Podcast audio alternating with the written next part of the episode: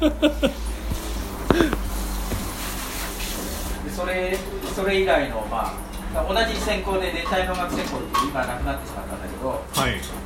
農学研究科にあった。僕はその時ちょうどあの院から京都に来てはい。安倍さんはもうまだまだ学生やったかな。もういやまああの人いろいろ転転として民泊行ったりねあのでようやく地球圏で落ち着いて。そっか。じゃあ水野さんは今まあここのゲストハウスとしてのお仕事をしながらまあ、何が本プロジェクト当かよくわからんけど一応給料をメインでもらってるのは兄弟です。そのプロジェクトで、はいはいはい。今どうどういったプロジェクトになるんですか？でそれは泥炭地のあの泥炭火災防止はい。のための湿地再生、あでで、まあ、要はあのあれって毎年こうなんか起こってるんですか？火災は。で結局それはもともとズブズブの湿地林だったところをはい。排水して、で排水路をでっかいの持って川とかう流してで土地を乾かしてでそこの木全部切って、ではい。油ヤシとかゴムとかあのーアカシアとかね、はい。製紙材料とか、はい。そういうのをプランテーション何万ヘクタールで植えたっていうのが1980年代の後半から始まって、でまあ、プランテーションは企業が管理するけどその周りの土地が全部そうやってカラカラになってはい。排水したもんだから、はいはいはい。で乾くともう燃料なんで泥炭って。要はおがくずみたいなうん未分解の。はいあの植物の個体だからあのスコットランドでは燃料にしてるあのアイルランドとかって言ってあのウイスキーの、はい。スコッチのウイスキーの樽の香りづけにするあ。あれデータのわけ？ピート。ピート。要は。そうか。うん。だからもう一回火つくといくらでも広がるし、中にまで火入ってるしそれでもう何100万人単位の健康被害が出たり、空港が煙で降りなくなったり学校が閉鎖になったり。でマレーシアシンガポールまでその被害が。はいはいでそれをあ、まあ、火ついてからね消火初期消火なんですけども全然間間に合わないから燃えないようにしようっていうんで、はい。その排水路を途中でこうブロックしてね。で、まあ、測量とか水水門の観測とかをしてで要はその湿地に戻すと。でそのために、うん。まあ、要はこう植林地の水を流すのをいきなり川とか低いところに流すんじゃなくてちょっとずつこう回していって田んぼの棚田の水がかりみたいに徐々に徐々に落としていくことで、時々ところどころ水路をブロックしてね、うんで要は水地下水位を上げて燃えにくくしようと。なるほど。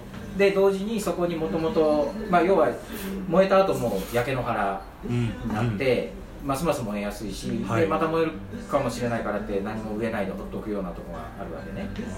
なんでそこにもう一回森に戻すためにうん。在来種の木を植えてね双葉の木とか、うんでそれがまあもう最初に実験的にやってから10年ぐらいでかなり大きなものになってきて。でその中でコーヒーとかバニラとか要はお金になるものもやろうと。それによって要はその外から僕らが行って席作って木植えて廃車をなのではなくて、はい。他の人が持続的にそこの湿地環境を維持できる。うん。しかもちゃんとお金におなる。金になると地を守ることで生態系を回復することがお金につながるというね。そういうモデルを作りたいなと。それを一つの村で今3年かけてやってて。でゆくゆくは例えばそこでそのできたコーヒーとかバニラがね、はい。なんかフェアトレードとかオーガニックみたいなブランディングあのなんなんていうのかな、えー、と certificate として、 peat friendly みたいな。要あいいあ peat friendly っていいですね。そうそうそうこのこここの製品はその湿地、よよ要はまあ一言で言いにくいんだけども、うん。オーガニックみたいに、はい。要はその泥炭湿地を守る、あのー一環として作り上げてますよと、はい。製品を買うことでそそこに貢献できます。ひいてはその火災の防止とか、うん。温暖化の防止につながりますよと。うんうんいうようなマーケティングまでやりたいなと思ってて。うんいやーそれはすっごい面白いな。その標高としては低地低地。平地になるんですね。じゃあ、えっと、植えてるのはロブスターになるんですか？とリベリカを今。あそうかリベリカ。ああ。はいはいはい。あいやまあまあまあいやいや、もうどうぞください。これ誰にで今人が降りたからもしかしたらお客さんかもしれない、あお客さんっぽいですねちょっともう一回お手洗い行ってください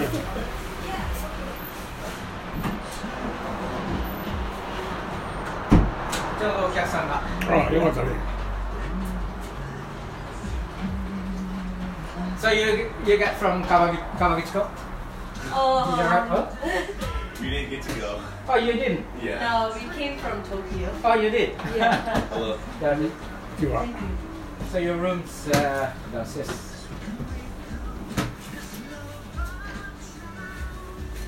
な二人だけそうそうそうそう So would you please take off your shoes here please?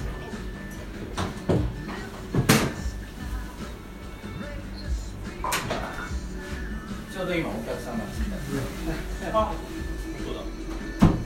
Did you care for a cup of coffee? Uh, I'm okay, thank you. Okay. 食べれるからええでえ何語でもポンポンポンって食べらはるいや水野さんはすごいですよ、ねえ。英語もできるしインドネシア語もできるし、ねえ。多分他の言葉もできはるんちゃうかな。向こう行ったら向こうのあの言葉で喋らはるからなんかこの前言うたら「お前日本人やったんか」って言われたって言う。ねちょっとひげひげ面やしなんか日本人ななんか。離そんなこと言われた言うからもう向こう行ったら日本語喋らんとなんか日本の人が来て日本語喋ったらななんかお前日本人やったんか。あそうそうそうそんなこと言われたええ。ー、だから向こう行った時からもう日本語全然喋らへんから日本人間やおうだったよな。そりゃそうですよ。インドネシア語はまあそこまで難しいわけじゃないけどやっぱりややこしいのでで民族の言葉があるはずなんですよ。えそれぞれの地域で。だからええ話できましたか？いやもうあのすごいためになりました、そうん。もう本当に。それはまあこれからやったら何かの資格取ってたらそれはもうそれでええわうね、ん。なんかのまあ資格を持ってたら年いってきたらね、その場所で使わんでもあ何かの時にあここの学校出てますよと。はい。言うただけで人が信用しようもんね。そうですね。だからやっぱそれは一つあると思いまますよ、あなんか勉強するんやったらそれも持っといた方がええかなと、まあいやもうそれは僕は思いますよ。うん。僕らもあの勉強はもう嫌いやったから 何にもしてへんねんけどあの人がやらんようなことをあの仕事の面でやってるから、うんうんあの今の大臣が何やかん言って建設のことを言うてるけどアホなこと言うてるなと、ん僕ら現実でやってるさかいそんなアホなこと言うてたんでは大臣務まらんわっていうようなことでも僕らはようよう知ってるもんね。いやいやあのうんそうやな。げ現にやってる人と、ん。ただ教鞭上で教えあの説明してもらうのと、ん。全然違いますよ。ちゃんともう経験なさってる方と、まあ、知識としてね知ってるだけの方と全然違いますからね僕ら喋ってるの聞いてたら何やほんなこと言うてんねんな。ってうんしょっちゅう思うわ。いや本当ですよ。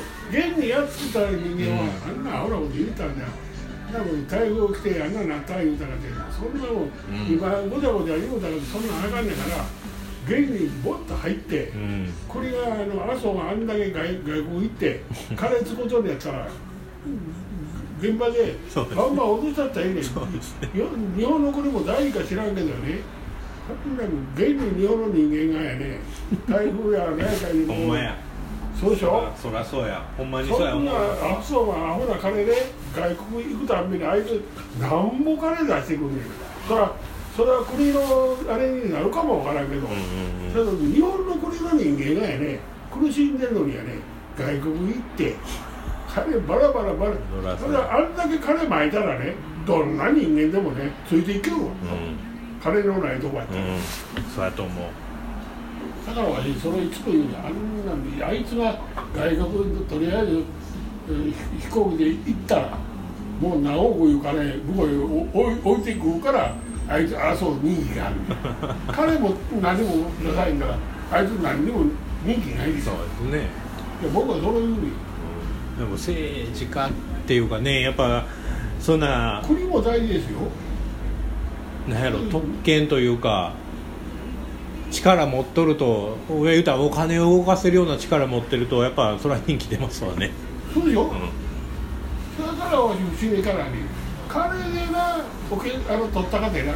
ほんならねああもし麻生が辞めてあの麻生の仕事今のあれがやめて他の人が大になって金ならへんなら日本の国どうなるかっていう。だけど、まあ、私一番思うのはもう日本の国のあの人間がもう仕事帰りあの現場普通のあれでもそうですよ。帰るに帰れへんのやっとこの間から帰れるようになったとか言うてるけどあんなもっと早うからやろう思ったら金さえ出したらできてん。ねん、そうだから私はもうあないな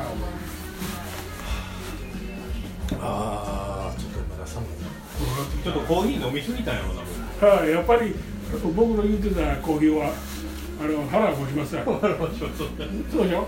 僕もすごい僕も持ちますしあのちょっとそうそう持ちすぎなぐらいですわいやこのこの子あの僕もあこの子いいやって言うたらいいよ。あはいはいはい。これやったらあのご飯晩ご飯がへ下手したらちょっと少なめに。明日も今日はいらんみたいになそうでしょ、うん、あの僕そああの飲んだ時にあこのコーヒーやとバッと思ったこれこれはさちょっと向こうもう閉めたんで。はいはいはい、香りのにやっぱり言うてた通りになりましたよ。言うてた通りやもう。こうこういうコーヒー飲んだら、僕はこのコーヒーが好きなんやけどね。このコーヒーがもう今までなかったから、あの、うん.あったらな、もう、水野さんにこういうコーヒー飲みたかったから、もう前から言うてたんやけど、やっと、あの、ああれですよ、あやりますやります。いやいや、コーヒーがね、えあの、は腹が震えたりた、本家本元が。え コーヒーでね。美味しかったわ。このコーヒーこの水野さんにやってもらおうわ最高や。これはよかったわ。なんか家にあってなんかそうですえー、どこやったかなこう極めって基本的になん,、なんか保管っていうもうカビさえ入んなきゃ大丈夫くらいの感じ？そうですね。湿度となんか温度が一定一定変化しないのはい。がいいわけですね、あんま高温にならないようなまた高温あーはいはい。はい多湿にまあまあ今今だったらね、はい。結構。なんかまあ本当にあのお楽しみ程度で。夏夏場があれですね。でやっぱりあの2年3年経っても平平気っていうかむしろ寝かす場合もあるわけですよね。ありますけどまあなんかうーんこれに関してはそんなにこうエイジングはせずになんかそのまま。あこれナチュラルなんか本当に手編み焙煎とかたまになさんとか。はいはい。はい。あの知り合いでねよくじ自分で焙煎するのが好きっていう人がいるんあでちょっと試してもらってはいはいはい。いやいやこんなにいろいろ。もっとなんか気の利いたものがあれば。いやいやいやいや。あのあれいいったやつでよければちょっと持ってってくださいね。あのああいいんですか？ちょっといただきたいです。あれなんだっけ？あのグリーン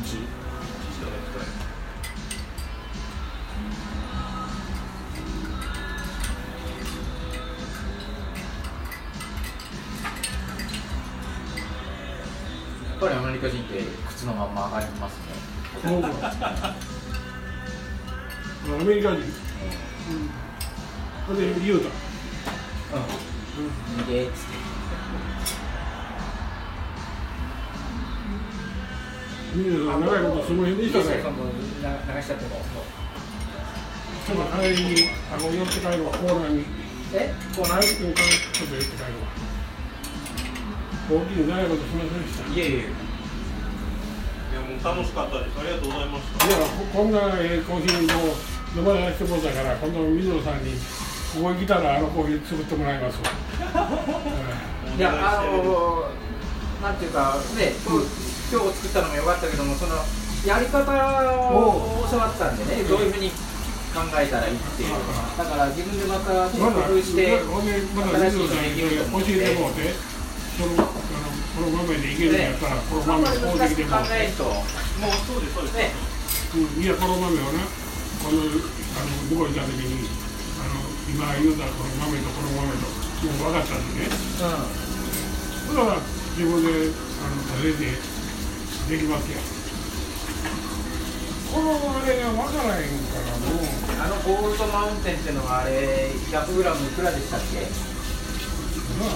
いや200グラム。うん 200g でいくらぐらい 200g で1000円ぐらいやった？もちょっと高かった1200円ぐらい。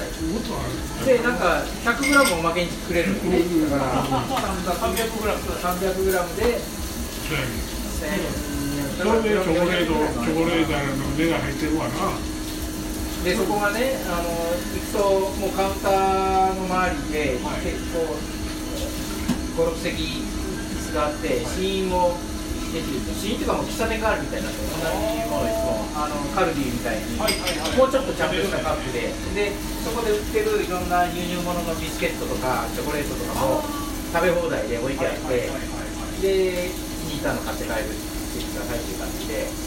チョコレートだけはうまかったわなんかね昔ながらの京都のいかにも京都の商売って感じ。みんななんか白衣着てね。えでお勘定は別のところに奥にそのバントを直って。ああいいですね。いいですね。古臭い京都に来てるんですよいやそういうのがいいんですよ。なんかもう最近もうおしゃれなところであったり大阪でそういうのがあんまないんですよ。あただ商売商売なので。これあのちょっとあれですけどお恥ずかしいですけど水出しを持ってってくださいそれ。奥さんと。こんなんで。あの瓶はまたそのうち。また持ってきます。これをもあの返すという理由で。栃木の人にね前前僕僕大学の先輩が修学旅行の引率で先生の京都来てコーヒー飲みたいって言うから飲ましてじゃあ今度返しに来てくださいって言ったら来てくれて家族連れて泊まりに来て正月に。おお来ます瓶瓶返すわそうしやすおお来る理由ができたっつっていやー面白かったいや楽しかったちょっとまあいろいろとまあそんなことを勉強していいかなちょっとまたなんかあのねバニラのお話ももあるしそれからうちの今度コーヒーのねあの、はいリベリカの苗を今植えてるとこなんですよ。はいはいはい。だからまあまだね34年かかるけれども、まあ、やっぱりやったからには責任持ってちゃんと売れるところまでねそうですね。やってあげないと無責任なんで、うん。あのーね食えるもんじゃないですからそれがね取れたってリベリカはあのーえっとマレーシアと、はい。えーっとあそこあのフィリピンにはものすごい高値で売れると思いますそうなんですよね。なんでちょっとその辺またあのいろいろお話ししましょーえいろいろ教えて。もらえたらやいやもう僕が教えれることなんて全然ですけど。まあ、基本的にはね、そのグランティの農家が、はいあの結構、もう苗苗もちゃんとあの認証を取ったやつを配布してるし、うんうんうんでただそこでもロースティングまでして売ってるんだけど、あんまりロースティング自体は良くないので、あのまあ、木豆で出す方がいいと思うんだけども、あのうん村でどうせ、ね、電気もあんまり安定してないところで。はい大きな機関も入れられないし、でねはい、なんですけども、まあ、そのキュアリングからね、そのうんいろんな出荷までの管理とかも含めて勉強せんといかいっぱいあると思うんで、そうですね。まあでもそのなんか手錠さんでしたっけ？手錠、はい、その方とかのお力も借りれば結構なんかいい品質のものもできるし。いいですよ大きい。いやありがとうございます。えっと、ちょっとまたまたお会いしましょう射撃場で会えると。まあまあ、遊び来たらいいですよ、楽しみにしてます。ええらいほんなら。いやいやこっちから待ってた方がいいと思いますよ、ちょっと暗いのいやいでやそこ暗いから。いやいやもうこっちから。こっちから。うんは。いい、い。やいや、ありがとうございました。気をつけてください。気をつけて。はいはいはい。をつけて。すみません、なんか相手してもらって。いやいやいやすごい楽しかった。すんごい楽しかったあいいなあマイペースで話される人なんでね。射撃の勉強になりました。からちょっと。いやぼ僕のだから師匠なんですよ、はい。でもうかわ最初はね怒られとったけどもまあなんかあの見込みがあるなっていうので。ん、すごくよく教えてくれてね、うんうんこうよよ要するにこう待つ場所でもそのポンと「お前あそこ行け」って言われたってパッと地図書いてここもみの木あるからそこなっつって。どどこから獲物が来るかとかね どこで待ったらいいとか全然分かんないでそれ一緒についてきてくれてなこここういうふうに見える見えるって、まあ、いわゆる獣道がね、はい。こういうふうに通ってるので大体こここっちから来るとかそれからこっちから来るとかね。でそれをこう引きつけてここまで来たところで撃ったらええとかそういうのを全部教えてくれて。はあ。でそういうのをこう何十回とやってるとだんだん分かってきてうん。初めて行くところでもうん。パッと見たらあなるほどなって、うん。あここで待ってこうこう狙ったらいいんやなってはいはいはい。分かってくるよね、だけどやっぱりねそういうのって本当に経験で、うん。あのもう本当に両手知恵比べなんで獣と、でやっぱりすごい忍耐力が必要ですよね。多分ずっと待つみたいな感じ。まあまあでもな待っても12時間かな。そんなに、うん、まあ雪の積もってる中でも1時間しんどいけども。いやそうですね。やっぱりほらあの上の方から基本的にはあの犬入れて、うん。あと施工が一緒に声出しながらはい。追い出して。だから一通りずーっと降りてきたらもうもうそこはねいたら出るしいなかったらもうやってもしゃあないし。なるほどなるほど。でそのお大体この辺でよう寝とるとかね、うんうんうんうんあの青木が大体茂ってるところでしそこ杉林ななんかには下草がないし杉林なんかにはまずいない餌もないしむしろその雑木林みたいなところで、そのあの枝がいっぱい下の方は茂ってるようなところで寝る。んだけどでそれを起こしてそうすると大体どっちに落ちていくとかね。でここで谷を渡るとかその動物の行動を全部読んで。なるほど。知恵比べですね。そうそうそうそう。で木が焦げるとね通る道が変わるとかうん。それから道路工事が入るとまた変わるとかね。それからゆ冬雪が積もるとあのー最初に2時間ぐらいかけてねぐるっと山を歩くわけ。で谷をわ渡ってる足跡を数えて出た後と入った後、はいはいはい。でその足跡見て獲物の種類とか大きさとか何匹いたとか何時頃どっち向いて通ったとか全部読む読むわけよすごい。それで差し引きして一晩のうちに入った数と出た数で入った数が多ければこの中におると確実に。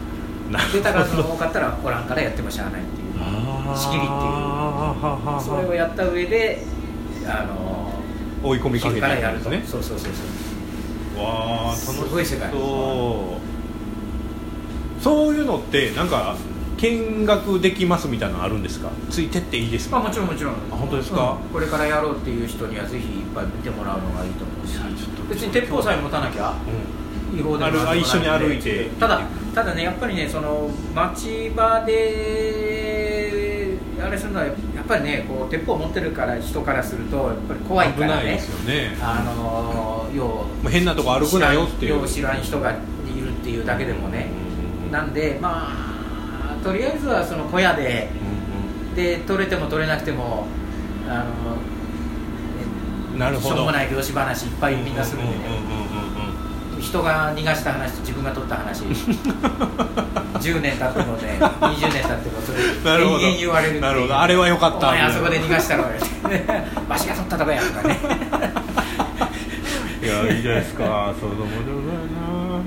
そうなんかねずっとやっぱ本当に僕ってコーヒーのことしかやってこなかったのでそれ以外がもう趣味がないんですよね。がなんかそういうのも振り幅があるようなことをしたいなとかっていうまだ多分色気があるんですよ。なんかちょっとやりたいなみたいなのが。多分そういうところはずっと探していてコーヒーの振り幅って何やろ？反対側にあるもんって何やろ？とかねわけのわからんことを考えたりしてたんですけどでもね不思議なところでやっぱりなんかつながってくるもんでねうん。なんか、うん僕もだからバニラを全然違うところであのやってたのが、まあ、今度の冷淡地の再生とも絡んできたし。バニラってあのオス株メス株ってあるんですか、ないないない。もう。なんでもうひむしろ一つの花の中の一つのおしべとめしべすら分かれてない。一つの管のそ下におしべはいはい株があって、はいはい先がめしべになってそれを人工授粉してやらないとやっぱ人工受粉じゃないと難しいんですか？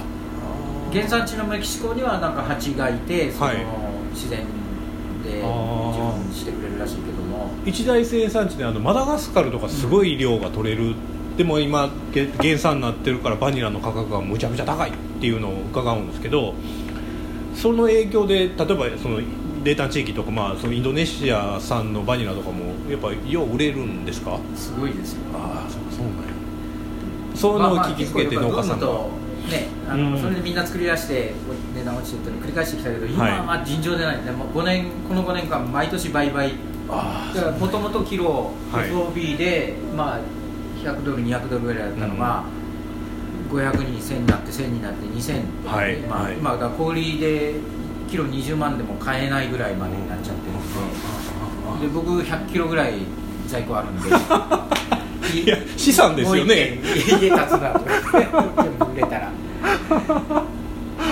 いやもう今探してるとこなんてもう流行りますよ。バニラを日本で。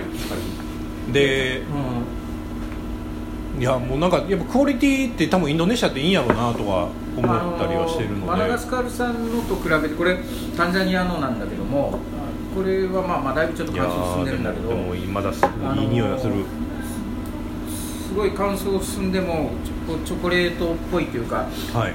あの甘い香りがすごい強くてバニリンの含有量もすごい高くて束にしてるやつ開けたらバニリンの結晶がいっぱい出てくるようなやつなんでなんであのよく売ってるブルボン酒って言ってるマダガスカル産のこうしなーっとして、はい。でちょっとこうあのなんていうかあのブーケっぽいような花,、はい。花のような香りのするバニラとはだいぶ性格違うんですけども、むしろあのこれ火入れるとあのかなりのアイスクリームとかねあのカスタードなんか、はい。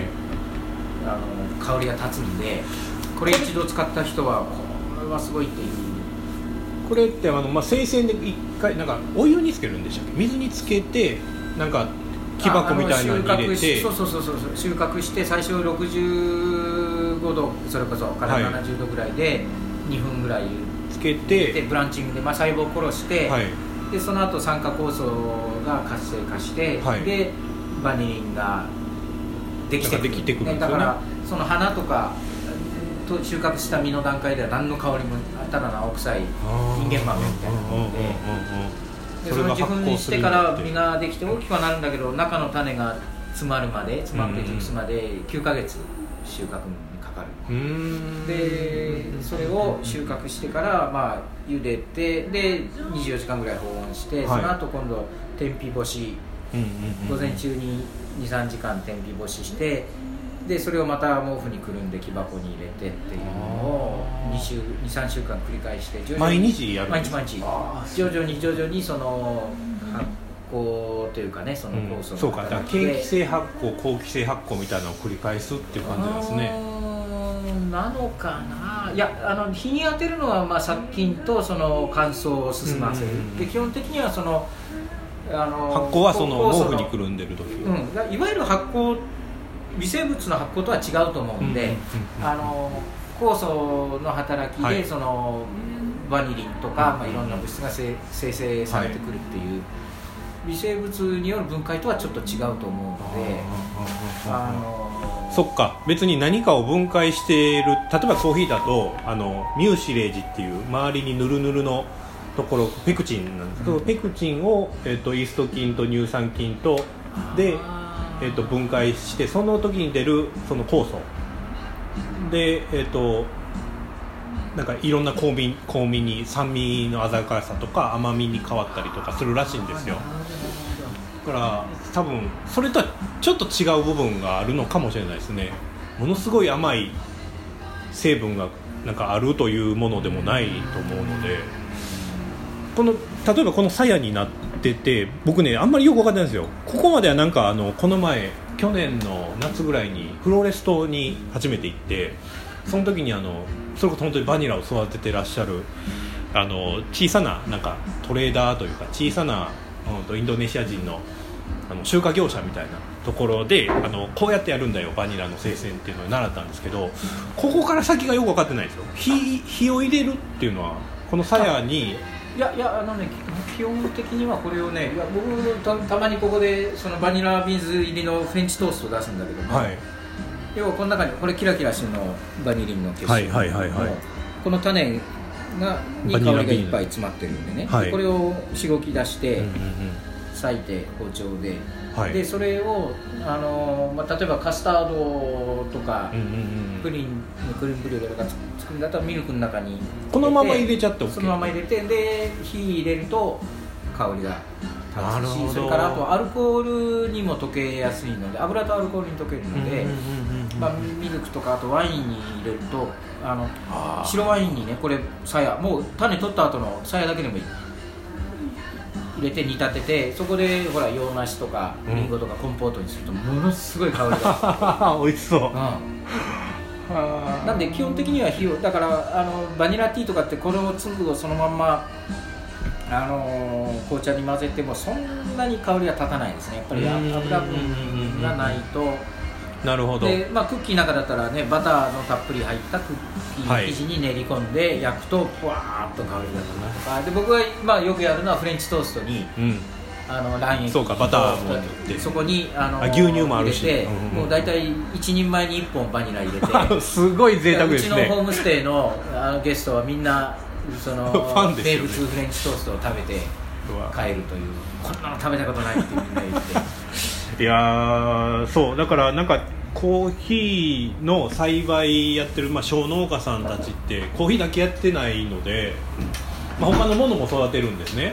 あの僕が最初に見つけたのは、はい。タンザニアのビクトリア湖畔で、はい。そこはバナナを主食にしてる人たちで家の周りが全部バナナ園。っていうかバナナ畑の中に住んでる感じ。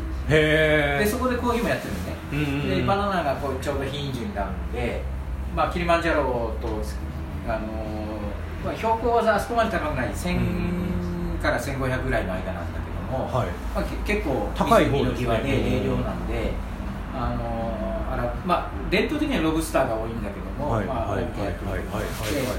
結局もしのオークションに持っていくとキリマンジャロとして出荷されるんだけども、うーん。うん。うん。うん。うん。うん。でまあそこの町湖畔の町に一応あのハスキングまでやるあ工場があのってドライミドルっていうのがある。そうです。で、まあ、大体その村ごとにあのユニオンがあって、はいはい。組合うん。でそこでまあキュアリングをしてでまあ伝統産業なんだけどもあの、まあ、みんなねコーヒー男の仕事だっつってで売れるともうその金で飲みに使う ギャンブルとか。で次の年の、まあ、ななんかねこう資材買うのないって借金したりして、うん。で青豆買いが来て、はい。バイヤーが来て、ね、まだ10日前からもういくらで買ってる買いただい札束はい。もらでまたそれも使う。買ってっていう悪循環で全然家計の足しになってないっていうことがよく言われてて、でそれに対してそこにバニラが入ってきたのが80年代後半ぐらいで、はい。うんとウガンダでバニラやってたイギリス人がいたんだけど、うん。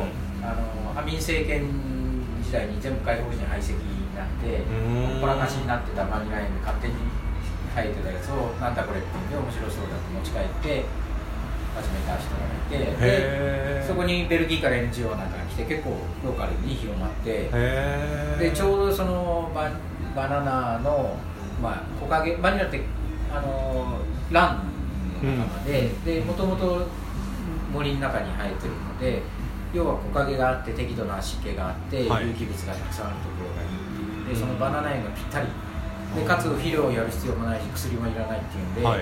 でまあ唾液になる、まああそこはジャトロファーをよく使うんだけどもジャトロファって油が取れる南洋油切りっていうあで簡単に刺すだけでこうマスー。クでそこに絡ませてえはいであバナナには絡ませてるバナナではわけですね。バナナ切っちゃうから、うん。あー。収穫したら倒れるの。あれは草なんでうん。木じゃないので,、でそのバナナの木陰にこうか根作みたいにしてね。なるほど。でその辺僕実は結構調べてて、はい。どんなパターンでやってるかとか経済的にどれぐらいねそれが影響があるのかやってたんだけども。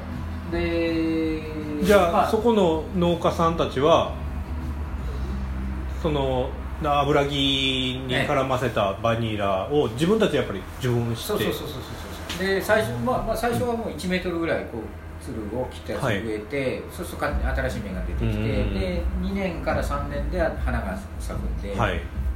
それを受粉してやって。で、まあ、まあ5年10年するとねもうかなりのもうつるが長くなって、はい。もう一株から何キロって取れるようになるおおすごい。まあ問題はだから作るのは育てるのは簡単なんだけどそれをこう製品にししていくためのキュアリング。とここまでにするとか。それを売るというはい部分がやっぱり人的要素の方が大きくて、育つのは勝手に育つけれども。なるほど。だからまあ土地を選ばず人を選ぶ植物だと思ってるんだけどもそうですねでマダガスカルも行ったんだけどもだから結構世界のバニラ産地僕回って。そうですね。コモロとかねレユニオンとかね。ああでレユニオンとか行ってみたいな。マダガスカルは一大産地なんだけど実はやってるのはほとんど小農で。うーん。大体だからもう1ヘクタールとかそれぐらいの規模でやってるこれそれマダガスカルではそれがメインの収入源？あんまりその何何十何百ヘクタールの農園主なんてあんまりなくて小農がやってるやつをバイヤーが買ってでバイヤーが自分のところでキュアリングしてでそれをそのエキスポーターになるほど。でそこががっつり儲けを取るんで値段がいい時はそれなりにものが農家にもいるけどよ農農家は要するに原料のはい。青豆しか売らないわけね、うん自分のところで加工はしない。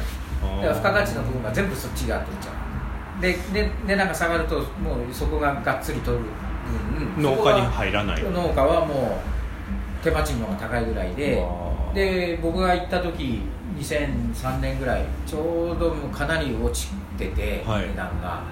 で要は1ヘクタールと違ってそこでバニラをう育てて売って米を買うよりも、うん。そのまんまそこで米作った方がよけ食えるとわあそそんそこまで行ってそれでもう結局バニラをもう諦めるところが出てくるぐらい。えー、そそれはしゅなんか僕が聞いてたのは収穫量が落ちたからなんか今価格が上がってるんだって話だけど。あの前も何回かそういうブーミングがあって、はい。東アフリカで広まったのもマダガスカルで生産が落ちサイクロンの被害で,、はい。で90年代初めぐらい95年ぐらいにガクッと落ちて、はいそれからみんなやり始めてでその後また復活して値段が落ちたとかいう話もあるんだけども。だから農家としては生産量の生産量の上下はあるけどもほぼなんか見入りは変わらないみたいな感じなんいですね。やでもねやっぱり値段いい時はがっつりいい取れる時とだから、えー、とタンザニアの例でいうと生豆を売る農家の出荷価格でファームゲートプライスで、はい。い、い時で1キロ20ドルだまあそれをキュアリングすると,、えー、と目方は5分の1になるので、はい。まあ、5キロで100 5キロで100ドルの分がまあねあのー製品にすると1キロ1キロでだからその時だと多分出荷が200300ドル日本に来たら200ドルとか、でそれが、えー、と安い時をキロ3ドルとか5ドルっていう、まあ、コーヒー並みの値段に下がっちゃう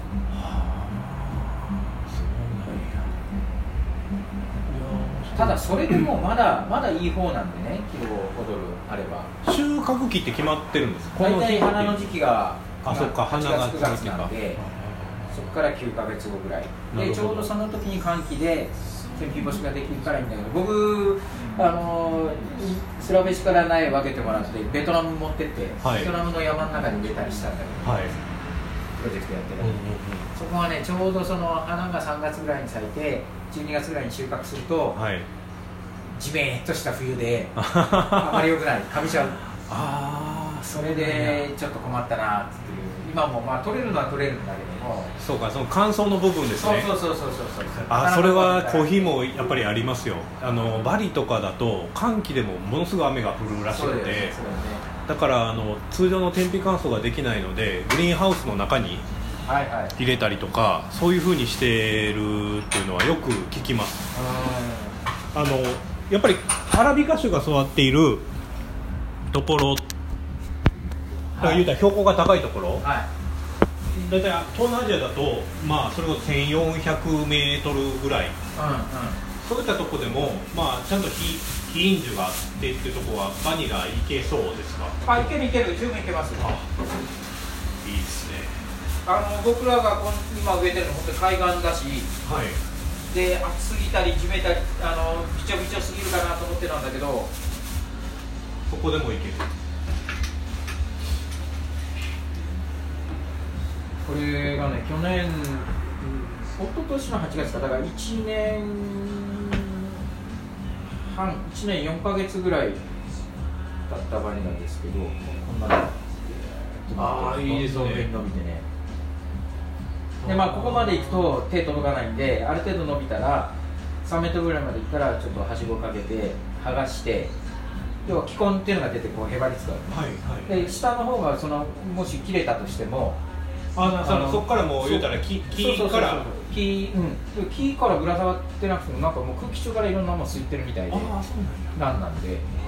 結構だから、まあぎどんな強いですね。強い強い。でそれをねあの折り返してどっかに枝なんかに引っ掛けて下にもう一回植える植えるとかそれからこんなふうに。あの棚を作ってねうんとこんなふうに渡してここにこう横にまたまた下げて。でこれがある程度の長さになるとまあつるの全長が多分5メートル6メートルぐらいまで育つと花が花芽がつくんで今まだあの1年4ヶ月で、はい。えー、と花芽ついてないんだけど多分次の9月ぐらいにだからちょうど2年目ぐらいの時にあの花が咲くだろうと思います、ここの台木この木これはもうねあのその、えー、と要要は湿地再生特別試験地でこの横に水路をえーブロックして で要はこんなふうになっちゃうわけこの焼け跡ね。もういくらでもこれ燃えちゃうんでそれが燃えないようにあのブロックはい。をして、水位を上げてでそこに苗を植えたのが78年前なんだけど木の苗を。でそれが育ってでその木をもう台にしてやってる。特別にバニラ用に植えたわけじゃなくて。だからまあもともとはこの木は大きくなったら材木で売るために切るつもりだけどもしバニラの実入りの方が良かったら切らずにそうですね。このままにできるし。あの胡椒なんかも同じような感じにね。つるで。そうですね胡椒の場合はなんか標高が高いと難しいってよく聞くんで寒すぎると難しいっていうのを聞くんですけど。でもえー、と結構胡椒とどっちもやってるところっていうのは多いですか？多いです僕が最初インドネシアで見たのはスラベシではい。南スラベシのマリノっていうはい。そこ標高1300から1500ぐらいの。はいあ高いですね。高い高い。綺麗な棚だなとこでいやあのもしその辺の話だったらいくらでも写真もあるんでデータもあるんでまたそのうち。そうですね。ちょっとこれは面白い。へえそうなんや。僕もねそんで売り先探しててはい。まあまあ今の自分の在庫さばきたいっていうのもあるけれども。あ一個紹介しますど どういう用途ですか？そこ香料用えっとねあのそれこそここ京都にある会社でええ。えっとねあの坂本中っていう会社があるんですよ。まあ聞いたことある。でそれはあの小農家さんと一般消費者をそのままつなごうっていうようなサービスをやっているところで野菜をオーガニックの野菜をやってそれるんです。こそ吉野さんとかが噛んでるんじゃないかな。あ吉野さんもご存知です。あのそこの社長さん。はいはい。小野さんあじゃなくて吉野明あのその地球環境あ学者の。ももしかしたらご存知かもしれないですね。多分。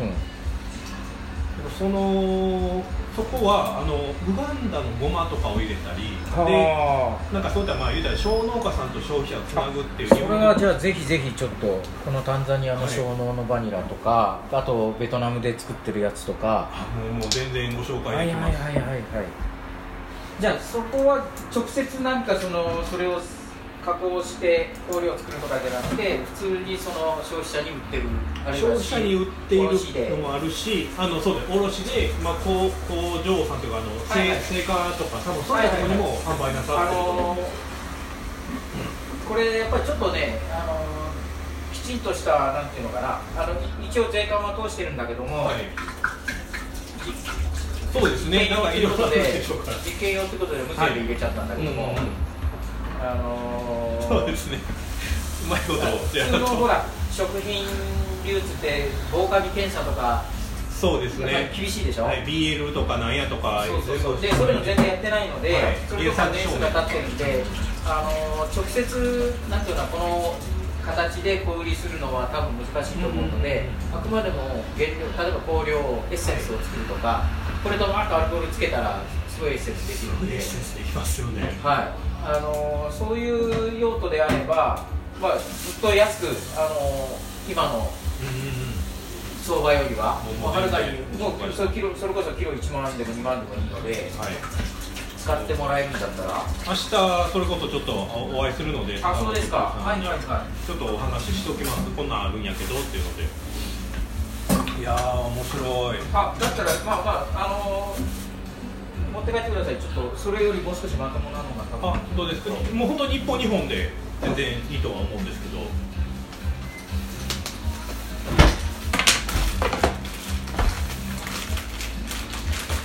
れがいいかな。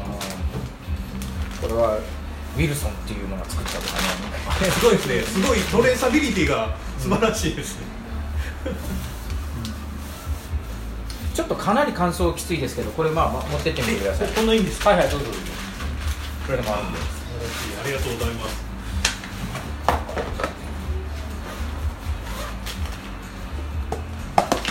あ、これこれにでも入れてって。いいいんですか？はい。はい、じゃあはい。ありがとうございます楽しいよーこあのー菓子作る人ってやっぱりそれぞれこだわりがあってうちはマダガスカル産のねこんなのがいいとかいう人もいるんですけどまああんまりこのタイプのバニラがそもそも日本に入ってきてないのであのれ、うん、使ってみてあ面白いと思った人は結構喜んでこれは喜んでくれるんちゃうかな。で今僕次に考えてるのが Java で新しいプロジェクトをやろうかなと思ってて、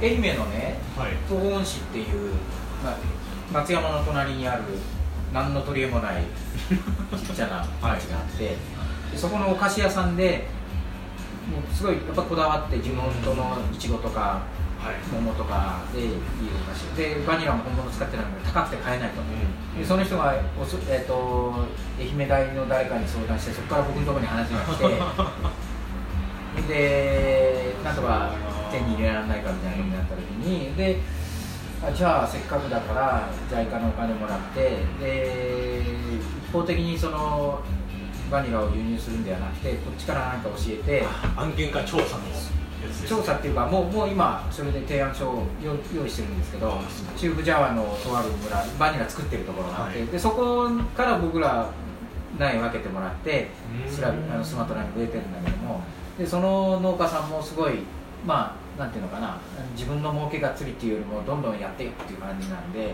いい人なんでわざわざスマトラに教えに来てくれたしね。すごい。なマネーテこっちからでそこがちょっとジャワのボロブドゥールから近いところマゲランっていうはい。ジョブジャから北に1時間2時間ぐらい行ったところでで高原地帯で高原野菜も取れるし花もやってるしでバニラもやってていちごも最近ねあのーいいちごのなんか観光農園みたいなのが流行ってていちご狩り、うんへえだけどねやっぱりね全然品種もその栽培管理もあの日本のレベルから比べると全然。あまあでもなのでいちごがものすごいいっぱいあるんですよそういうところにだから日本式のいちごとかうんうんうんこっそり挨拶代わりにあの県知事のところにいちごの苗持ってたりして密輸あとほらうんありますよね。あの柿とか桃とかね接ぎ木でいけるやつを入れたりとかあるいはそれらを使ったこうスイーツお菓子屋さんなんでそこのなんていうか特産品作りみたいなことをまあ教えるというか一緒にやっていくというのがこちらからの協力で、はいはいはい。それとはい引き換えにバニラをうんうんうん。日本でバニラを育てるというための苗を提供してもらったり栽培指導してもらおうと。いいですね。あるいはもうそこのバニラを使ったねそのもっと美味しいものを今は結局原料としてしか出してないので、はいはいでするとかね。そうか。そういうエッセンスまで仕上げるのもありやし、で今 JICA のあの草の根の地域活性化枠っていうのがあって昔、えー、と地域提案型って言ったんだけども、それが単にその自治体がやりますっていうだけじゃなくてその一方的な援助とか指導ではなくて日本側にもなんかメリットがあるような案件要あくまでも要は予算の国の予算の枠として地かこあの国際協力ではあるんだけれども、はい。あの枠としてはその地域活性化っていう枠で安倍が確保した。まあ、安倍の政策で唯一僕が評価しているのはそれと大学の無償なんだけども そうかそれで多分東モールになんか来はったんですよ。どこの県やったかわかああそうそうそうそう。んないけど水のことで。でそれはだから一方的にこう自分たちので、ねあのー持ってる技術とか、はい。をあの伝えるだけではなくてそれをやることによって例えばこのえ支援してる側の自治体にも、うんあの企業の例えば進出のチャンスができるとか、え製品のマーケティングができるとかなんかねあのーー双方にとってそうそうそうそうそうそう。まあいいメリットがあるような。そうそうそうでそういう意味ではこうバニラがね日本に入ってくるっていう。いやすごい。でなんかね北海道で石屋製菓が始めてるのね。へえそういうルートでどっから入れたかわかんないけどもだけど北海道であんなやろうと思ってガンガン重油炊いて絶対ペイしないと思うんで四国でも、まあ、そこはいちご栽培で高齢化でやめたところがたくさんあるんで、まあ、ハウスがあるからそれを使えばいちごいちごのハウスを使って、うん。で冬の寒い時で、まあ、12度をキープすればはい。生き残れるんで、全然いけるな最低限その火を冬の間炊いてなんとかなるかなと思っててあのえっとどこやったっけな岡山にえっとアグリジャパンっていうなんか会社があってそこはえっと何やったっけな低低温凍結低温凍結解凍覚醒法とかいうなんかすごいマイナス何度かであの苗とか種を処理するとその一回こう遺伝子データが消えるんですって。で別にあのなんかあのあの GM とかそういうわけじゃなくてあのそれを、まあ、てあの寒い地域とかでも育つようにできる。とで一回ねコーヒーでそれをやってらっしゃるんですよね。で僕一回見に行ったんですよ。ほんなら、まあ、ものすごい元気なコーヒーの苗がバンバン育っていてでそれを、まあ、日本でどんどん広げるんだと。でそれ以外にもなんかバニラでもやろうとかパイナップルでもやろうみたいなことを考えてらっしゃっていや実はこの技術って日本じゃなくて海外向けなんちゃうかなと思うぐらいなんか素晴らしいなぁと思っていたんですよ。でやっぱりあのお同じことをおっしゃってました。あのやっぱりあのハウスでなんかもう手放してそのままになってるハウス結構あるんだというふうなことをおっしゃってたのでそれはなんか聞いたことあるななんかねモモンゲバナナとかいう名前で、えっと、なんかすごいいっぱいになるバナナで甘さもあって糖度も高いみたいなやつらしいですけど、へこうまあ何してもそういうの面白いなと思ったりはしてます。いや何しても。あ楽しい。ななんかやっぱりな行きたかっただけじゃない部分ってやっぱ楽しいな。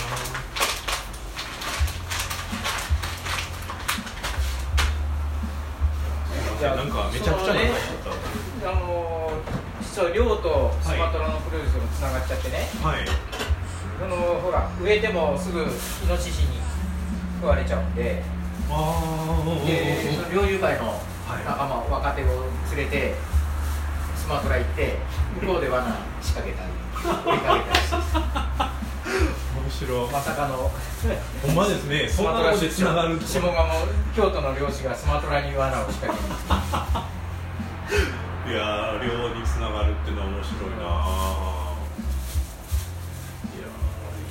でね彼らもその一方的に教えるじゃなくてやっぱり向こうの伝統的なそのやっぱり昔から獣害があったからそれを捕まえるための仕掛けがそうそうそうそうそんなの見せてもらったりあおもろいおもろいっつって。いやー面白いな。なかなかね。いいなー。なんか俺もちょっと勝手に広がっていくというかつながっていくというかやってたことが。でそういうのを僕は授業の中で全部、はい。なんていうのかな。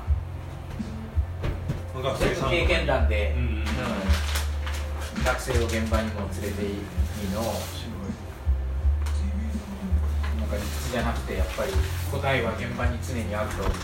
そうですね。僕もやっぱりそれはもうなな何せ農家さんから常に学ばせてもらってるので。そうだから結局学問なんて、ね、ど農学なんて全部後付けで農家が昔から分かってるやってることを、もっともらしくなんか理論つけて、データで証明しましたので、そんな特に。分 かっとるがね 話の方が圧倒的に多いと思うんだけど、まあ、もちろんその遺伝子とかでねなんか品種改良とかはい。学問が果たしてきた役割もそれなりにあると思うけどね。もう今更うん今更ないかなっていうか。いやもうなんか農家さんから学ぶことの方が多いのでちょっとそこは実はだからなんかそういうふうに案件でプロジェクトで僕も行くんですけど、うんたまにですけどねだけどなんか推し伝えに行くというよりはこの国ではこの農家さんこのインドネシアのこの島の農家さんはこういうふうにやってますっていうのをミャンマーの農家さんに伝えに行くみたいな。そっちの方がそうですそうです。そっちの方が僕はバニラでやったのはまさにそれでベトナムで入れた時に、はい。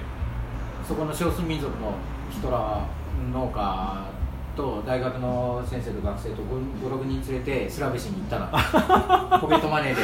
みんなのエアアジアの切符買って。